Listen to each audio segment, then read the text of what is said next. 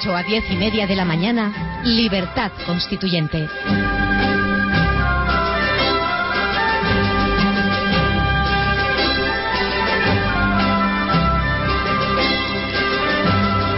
Hola, buenos días. Buenos días, Antonio. Ah, ¿qué tal, Consuelo? ¿Qué tal? Bien, siempre esperándote. Espe- empezamos ya. Sí. Jerónimo. Ah, Jerónimo, ¿qué hay? Buenos días. Jerónimo. Anda, ¿qué le pasa a Jerónimo? A ver si tenemos conexión. Bueno, vamos hablando, si no, nosotros Claro, mientras claro. tanto. Y, ¿Qué y tema, has elegido. ¿Qué tema has elegido para hoy? Pues mira, yo creo que venía candente todo el tema de la sentencia del primer caso de Garzón, Bueno, que yo creo que va a ser la única condena. Porque la otra crees que tampoco va a haber, Yo creo que en la otra no va a haber. por razones políticas. Por razones políticas. De conveniencia política, quiero decir. Sí, yo creo que no sí, que de conveniencia judiciales. política. Pero ese primer juicio que se ha producido y esa primera sentencia, bueno, nos, creo que nos da bastante juego, no solamente por todas las eh, manifestaciones que ha habido de apoyo, también Ah, eso, eso, eso, eso sí que es una noticia de- desagradable. eso sí. desagradable. Eh, luego por todas las intervenciones que ha habido en torno al Tribunal Supremo, ¿no? Toda la sí. descalificación del Tribunal Claro, claro, Supremo eso es horrible, sí.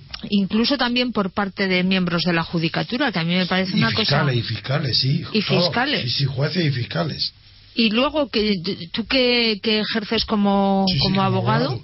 ¿Cuál ha sido el papel del eh, bueno del Colegio de Abogados de Madrid, del Horrible, Consejo General de de la. Abogacía, Hablaremos de eso, pero horrible. Suficiente como para destituirlo en el acto. en el acto? Sí. pero sin más contemplación, porque la razón de ser hay, tiene varias razones de ser, aunque ya casi todas han desaparecido del Colegio de Abogados. Mira, eh, Consuelo, desde el momento en que en la última ley orgánica del Poder Judicial ya da a los tribunales eh, todas las facultades que tiene el colegio para intervenir en la acción de los abogados, que puede castigarlos, incluso el que revisa las minutas, el que aprueba, si todo, es que ha desaparecido la razón de ser del colegio. Pero en fin, si aún quedaba alguna que justifique su existencia como colegio, era la, def- era la defensa, eh, la- la- la- a ultranza de sus colegiados de los del, de- claro, pero del derecho de defensa, de defensa. porque es la razón de ser también de los abogados en el derecho penal. es que sin ese derecho No existe la abogacía ni No el colegio ni nada. Sin eso no existe el abogado de penal, penalista. En el civil, bueno, pero en el penal no es más que el derecho de defensa. El derecho de acusación lo tiene claro y el derecho de defensa.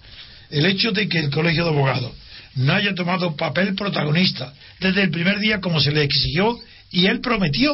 Si el colegio de abogados prometió que, que tomaría par- que sería parte en el procedimiento contra Garzón por las escuchas y prometió que sí, ante la presión de los colegiados, prometió, pues no lo hizo. Y eso es suficiente para expulsarlo y borrar a ese hombre nefasto de la presidencia del Colegio de Abogados, que ha sido una verdadera humillación y vergüenza, un sometimiento descarado a, la- a los poderes públicos, el no querer disgustar al Partido Socialista que estaba en el poder, porque se presumía partidario, como lo es, de Garzón, y como se ha demostrado en las manifestaciones luego y en las declaraciones, creyendo, creyendo que Garzón era de izquierda, pues claro, la gente que se cree de izquierda, cuando en España no hay más que derecha o extrema derecha, ojalá hubiera alguien de izquierda, pero sé que no lo hay, porque si alguien hubiera en España de izquierda, lo primer valor que tiene que defender la izquierda es la libertad política, colectiva. Decirme, lo digo a los oyentes, a ver si conocéis a alguien que en los últimos 60 años, desde la guerra civil, haya alguien que haya defendido la libertad política colectiva. Ni en la derecha ni en la izquierda. En la derecha se defiende las libertades individuales, los derechos individuales. En la izquierda los derechos sociales. Es decir, estos, estos los que ahora, los que ahora se recortan. El derecho al- se considera que el trabajo se tiene derecho al trabajo. Es una idea de la izquierda. Porque ¿qué derecho puede estar en la Constitución que luego no puede exigirse ante los tribunales? ¿Qué demagogia explica que toda la izquierda se comprometa a defender unos derechos sociales que se traducen en derecho al trabajo, derecho a una vivienda digna, derecho a las jubilaciones, derecho a viajes en la tercera edad? Todo eso está en la Constitución. Bueno, ¿y qué? Ahora en paro 5 millones de españoles, ¿dónde está la izquierda? ¿Cómo, ¿Dónde está ese derecho que tenían al trabajo? ¿Cómo, ¿Ante quién lo ejercen? ¿Ante qué juzgado se lo da? ¿Qué patrono le está obligado a darle trabajo en virtud de la Constitución? ¿Qué casas tienen dignas? ¿Dónde exigir ese derecho a las casas? Bueno, pues toda esa demagogia, esa mentira constitucional es la que define a la izquierda. La izquierda es aquella que defiende esos derechos como si fueran reales y existentes, cuando no es más que verborrea izquierdosa para justificar la incorporación de la izquierda a los estados totalitarios que permanecieron en sus estructuras totalitarias después de la caída de los dictadores en la guerra primero eh, mundial y Franco, después de Franco, continuaron los partidos, era partido único y eso ha limitado la izquierda y se ha hecho partido estatal como antes lo era la derecha, del Estado, y la izquierda del Estado. Y por eso es indignante la situación, pero indignante. Voy a ver si está Jerónimo. A sí, por eso me, eh, a ver si está Jerónimo, a mí, bueno, yo tengo un montón de cosas que decirle, Antonio, pero quiero darte la palabra primero. Muchísimas gracias. Muy buenos días. Espero que hoy la voz, al contrario que la semana pasada, me acompañe un poco más.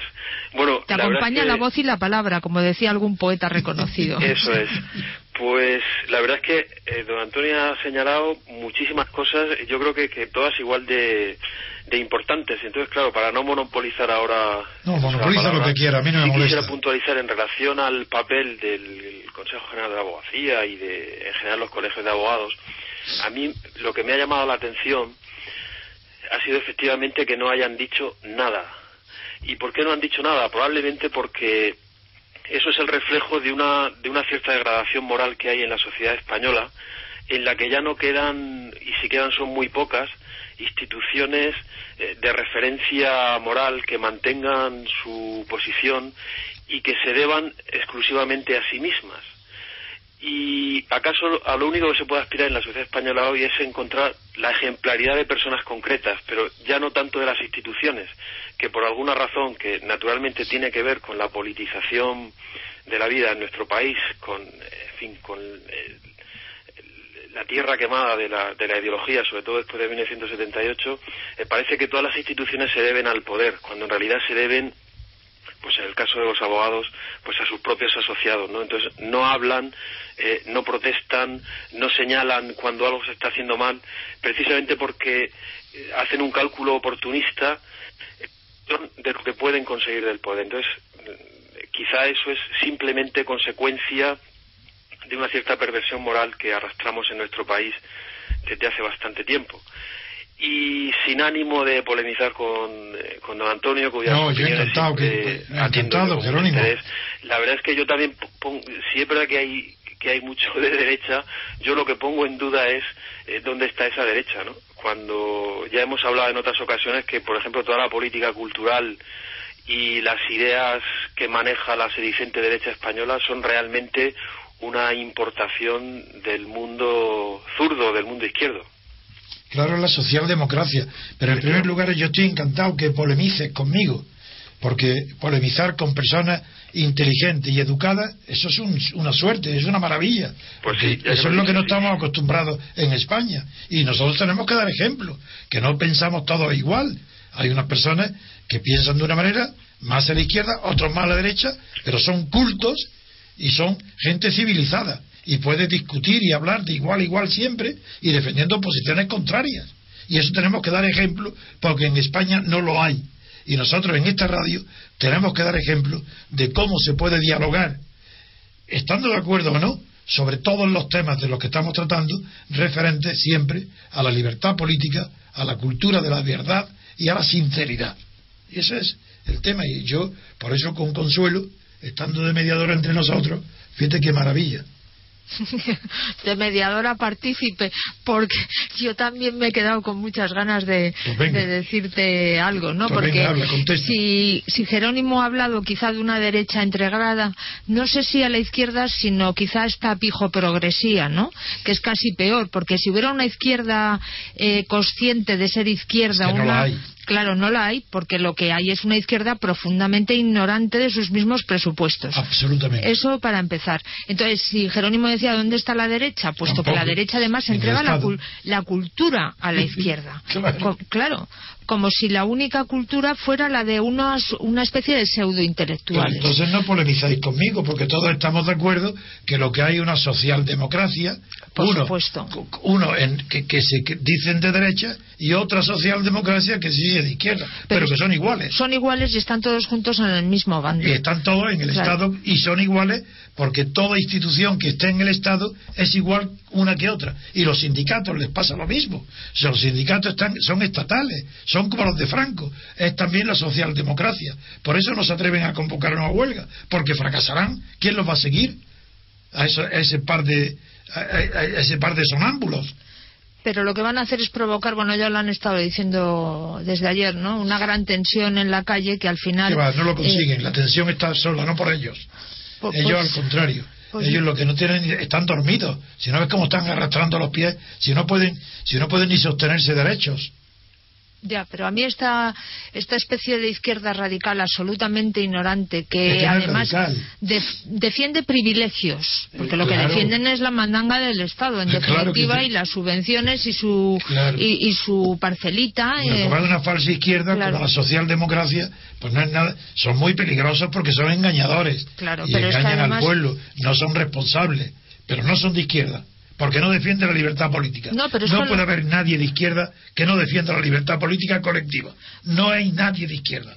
Pero a lo mejor, Antonio, es que esta izquierda ha cambiado y esta izquierda ahora es así. O sea, esta izquierda tiene como sindicalista. Pues tiene que desaparecer. Bueno, pues que, desaparezca. Yo encantada de que desaparezca este tipo de izquierda, pero, pero incluso lo, hago como más extensivo. No solo este tipo de izquierda. Es decir, si esta es y la este tipo de derecha igual. Bueno, y este tipo de derecha igual, si son exactamente pues tienen que desaparecer, tienen que estar avasallados por la, una ola de libertad política colectiva, de sinceridad y de autenticidad, que, que, derribe de verdad las falsas instituciones de la monarquía, que instare una república constitucional, que las instituciones sean verdaderas y que sean sinceras. Eso no tiene más remedio que suceder, tarde o temprano va a llegar, porque un país no puede sobrevivir en el estado de decadencia de decaimiento en el que está España.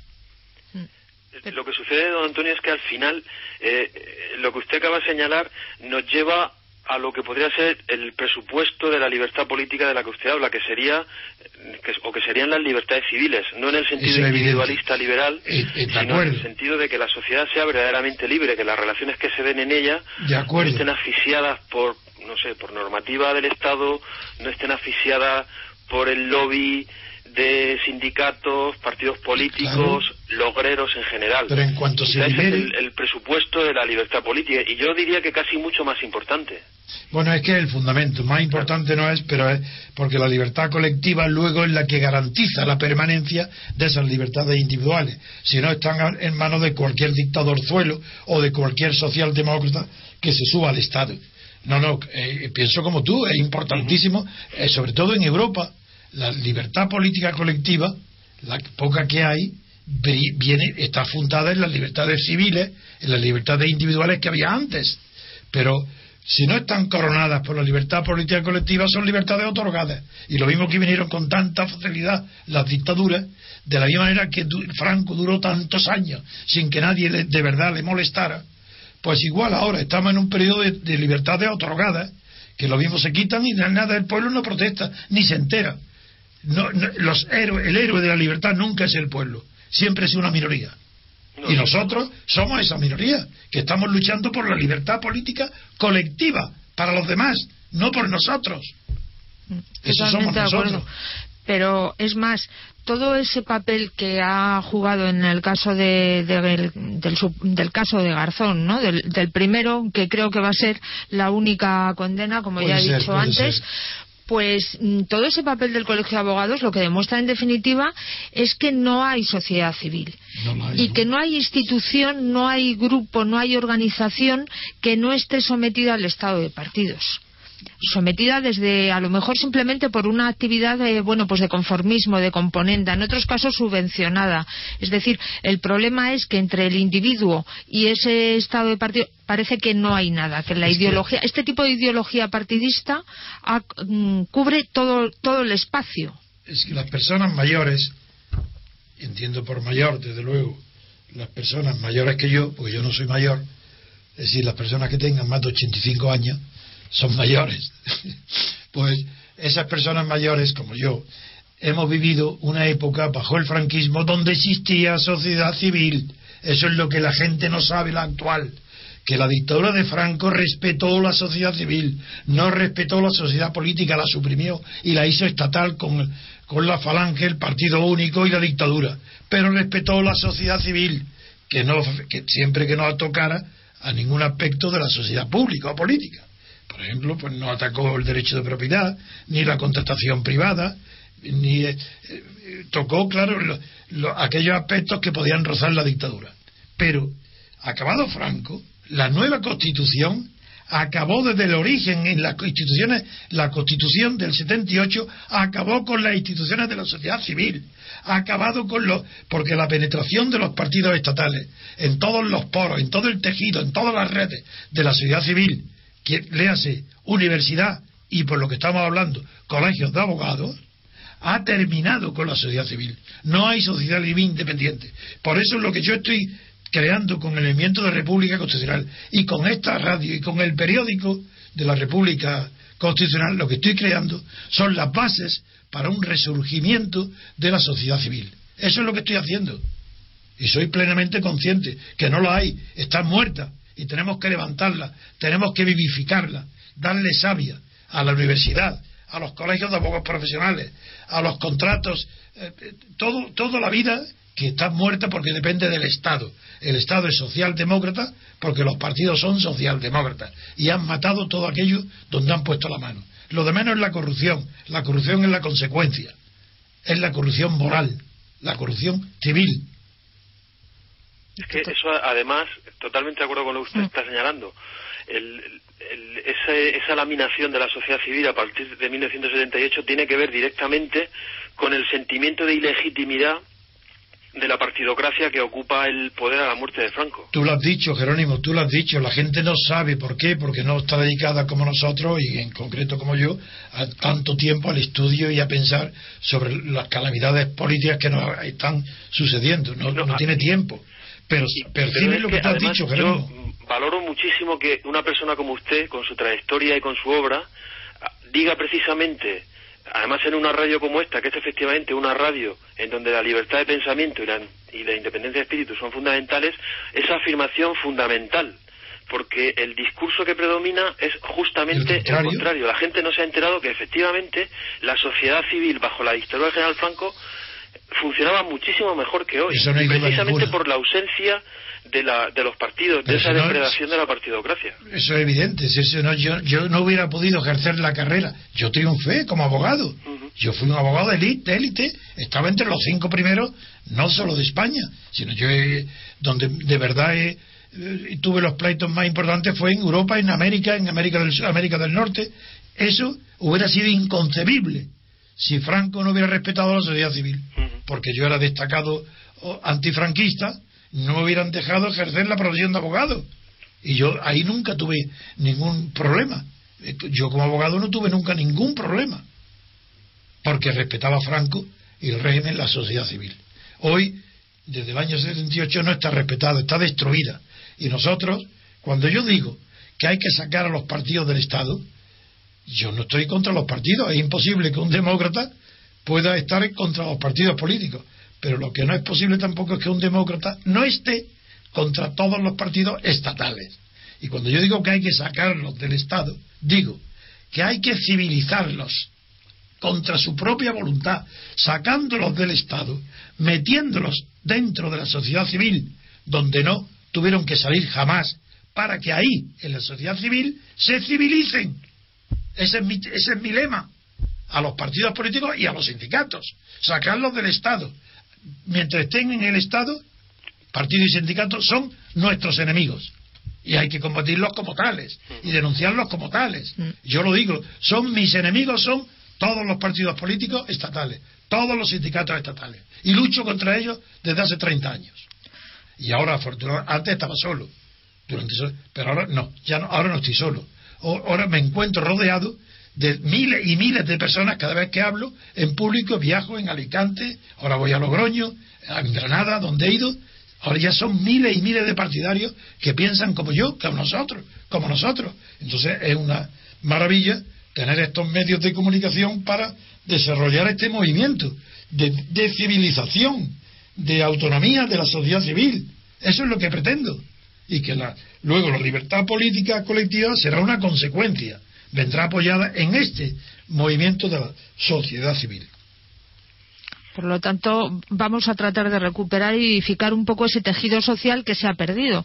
Porque mientras los sindicatos eh, sean o continúen en esa perspectiva, porque tú antes hablabas del de, de los recortes sociales, realmente los recortes sociales los ha hecho el zapaterismo.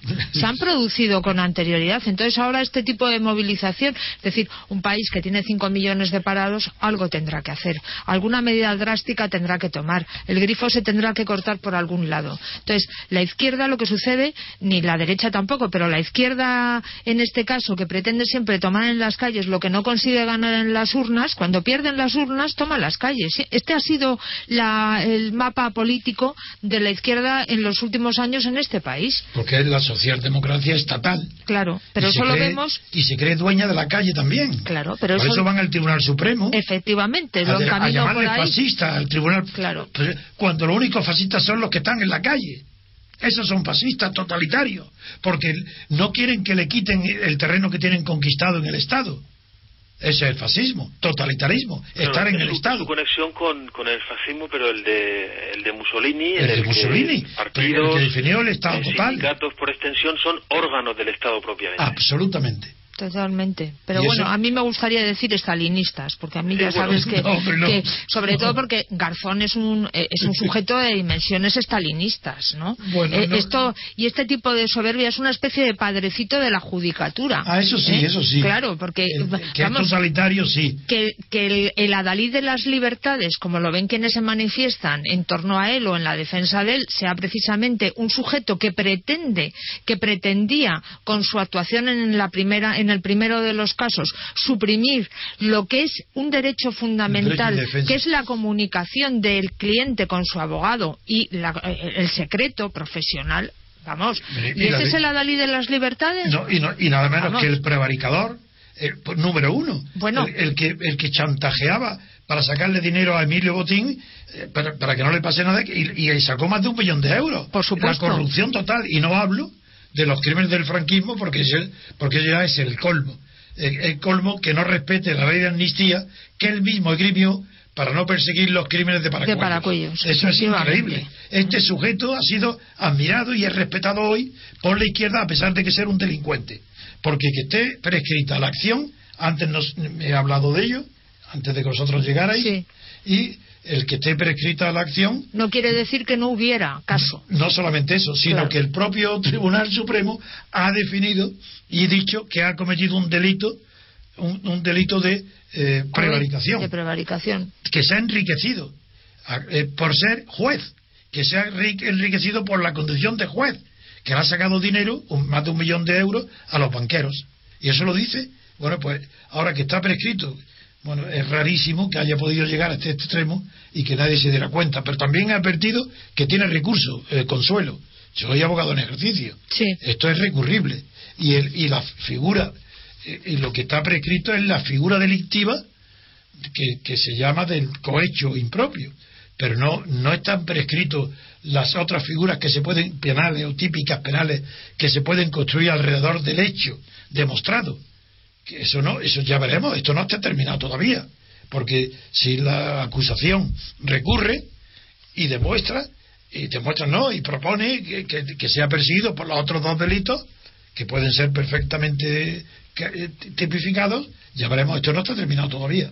Aunque es verdad que yo también tengo temor de que los crímenes de la ley, la- la propaganda que hay en el mundo, que han conseguido la izquierda socialdemócrata, convencer al mundo es decir, a la socialdemocracia europea, de que el, crimen el crimen del franquismo, que está Garzón sentado en el banquillo porque quiso y no lo han dejado perseguir crímenes del franquismo, esa mentira tan colosal, pues sigue en pie, sigue en pie y no se puede destruir hasta que no lo demuestre con una sentencia en contra el Tribunal Supremo que no es por eso que está siendo perseguido, que está siendo perseguido por no respetar las leyes que él está obligado a respetar como cualquier otro.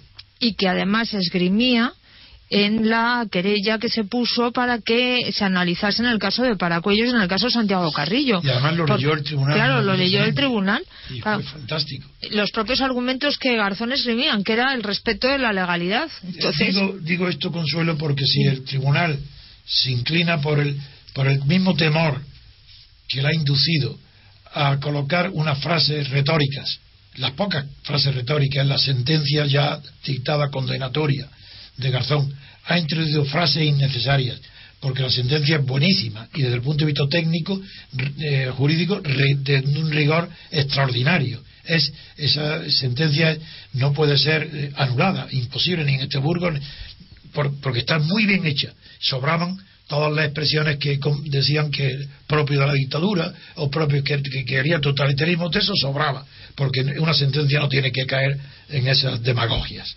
y eso no es necesario. Pues igual digo ahora que si la sentencia que queda pendiente del Supremo no condena a Garzón por haber vulnerado conscientemente las leyes que tenía que aplicar, si no lo condena, está contribuyendo a la fama que en Europa y en la izquierda, falsa izquierda española, ha tomado el Tribunal Supremo de que está castigando o persiguiendo a Garzón para evitar que persiga o por haber querido perseguir los crímenes del franquismo. Es decir, lo que teme el Supremo, que le están diciendo, es lo que va a suceder con más razón si sobresee, si archiva o si lo absuelve.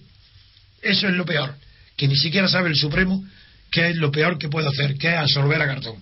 Porque es darle la razón entonces a las críticas que hay en el mundo, porque no se han enterado todavía de qué se trata. Porque demuestre el Tribunal Supremo de que no es por eso, que, diga con, igual que ha hecho la sentencia ejemplar, que haga otra ejemplar. Jerónimo. No, de, ahí lo, importante de esas frases eh, retóricas y que son una cierta concesión al lenguaje vulgar de la calle y de los medios, Eso es. que yo creo que el Tribunal Supremo ha, mirado también con un ojo al menos eh, a este contubernio de idiotas internacionales que opinan sobre la casa del vecino y como esa sentencia, por razones evidentes, puesto que la izquierda, y no solo española, sino en general la socialdemocracia, eh, digamos, europea y, otros liberals de Estados Unidos han hecho de Garzón una especie de héroe contra las dictaduras, ¿Y que en realidad... Pues está bien que hayan metido esas frasecitas. Que ah, no, yo lo entiendo, lo entiendo, lo han hecho la defensiva. En una sentencia seria, para ver si entienden algo de lo que está pasando con el asunto. Yo lo comprendo, lo comprendo pero no lo justifico, porque ellos tienen que estar por encima de la melé. Es que esta democracia, esta socialdemocracia, no es en realidad ni siquiera socialdemocracia, es una manera de hablarle. Lo que es una socialcracia, porque es demagogia pura. como si el poder tuviera, lo tuviera la sociedad eh, social, lo social, no la sociedad, lo social, como se decía antiguamente para referirse a la caridad y, y luego a los sindicatos obreros y a las concesiones a la izquierda social, lo social. Bueno, pues lo que hay en España es una sociocracia, que nadie se atreve a ir contra ella, porque es, parece algo sagrado y no es más que pura demagogia. Porque es lo políticamente correcto. Eso es. Entonces, en ese sentido, el Supremo se ha mantenido eh, en ese criterio de lo políticamente conveniente, es decir, junto a una sentencia con un rigor y con un carácter técnico que tú has mencionado, luego por otra parte hace como una especie de concesión a la galería, pero no solamente para el contexto internacional, sino también para esa pandilla de bandarrias que se han manifestado fuera, como si Garzón fuera el adalid de todas las libertades, ¿no? yo confieso que yo no me dediqué a lo penal porque yo, claro, terminé la, hice la carrera durante el franquismo y ahí sabía ya perfectamente que en lo penal no podría ser nunca independiente, puesto que habría delincuentes políticos que para mí eran los primeros, que, que, sería imposible defenderlos, que no habría garantías de nada. Y por eso me dediqué a lo civil, me hice notario y luego, como me aburría, eso lo hice para darle gusto a mi padre, que era registrador de la propiedad, pero como era un aburrimiento para mí tan grande, al, estar estudiando tanto, para luego, eh, eh, no sé lo que sé, morirse en una notaría haciendo escrituras iguales, yo eso no podía ejercer la carrera, pero fundamentalmente lo civil, pero porque yo conocía eh, que el penal era imposible, que no tenía libertad de acción para ejercer el derecho penal. Y por eso hice lo civil. Pero amigo, ahí claro, ahí por eso yo digo con fundamento que yo ejercí la carrera y ejercí de abogado bajo Franco con total libertad civil.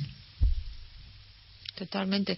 Y mira, y, brindo una anécdota que me ha venido al pelo porque al hablar del abogado penalista, etcétera, la última pena de muerte que se aplica en España, eh, me refiero en, el contexto desde el punto de vista de delitos en el ámbito penal, se la aplican a un señor llamado Jarabo, que, que, comete un crimen, se ah. carga pues como a cinco personas en una casa en la que entra a robar, etcétera. Sí, que era un pariente de Ruiz Jarabo, que era un, me parece, ¿no? ¿O no? Era un fiscal muy importante y además tenía unas conexiones con la judicatura. Pues prueba de esa independencia de lo que era el Poder Judicial es que se le aplican a un señor que, que lo matan. O sea, que es que le aplican la pena de muerte. Porque, claro, porque es que no, no hay escapatoria. El Poder Judicial actúa ahí con una independencia.